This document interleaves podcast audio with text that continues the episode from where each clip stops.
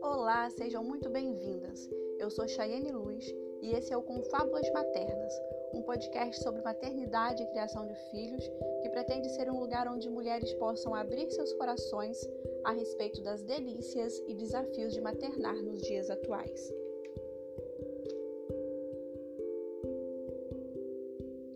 Hoje eu vim falar com vocês sobre educação positiva. Você sabe o que isso significa? É mais ou menos assim: você pega um erro do seu filho e converte em algo positivo, algo que o ensine. Lembra do episódio passado, onde nós falamos de teimosia? De você pegar uma frase e ensinar a criança que ela não vai conseguir te manipular?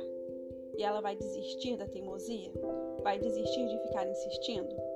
Então, nessa de frase, uma coisa que você pode ensinar para o seu filho é como é importante ele ser determinado, ele não desistir nunca, ele ser persistente e perseverante.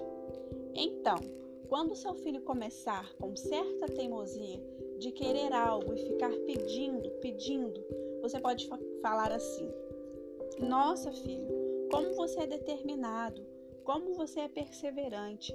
Você sabe o que é perseverança? Perseverança é quando alguém está passando por um problema e ela não desiste. Aí você pode falar assim: Nossa, você não desiste nunca, parabéns. Isso é algo positivo em meio à sua teimosia. Isso você pode usar depois. E você fica trazendo algo positivo, tipo: Nossa, você está sendo determinado, você está sendo perseverante. Enfim, uma hora ele vai desistir, logicamente, porque ele vai ver que não consegue te manipular. Então, em uma outra situação, já que você foi intencional em educá-lo, você vai fazer o seguinte: sabe aquele momento da lição de casa em que ele já fala, eu não consigo, eu não sei fazer, ou eu não consigo colocar essa camisa, ou eu não sei calçar esse tênis, ou ainda, eu não consigo arrumar a minha cama. Então você pode falar: Lembra como você é determinado? Lembra como você é uma criança perseverante?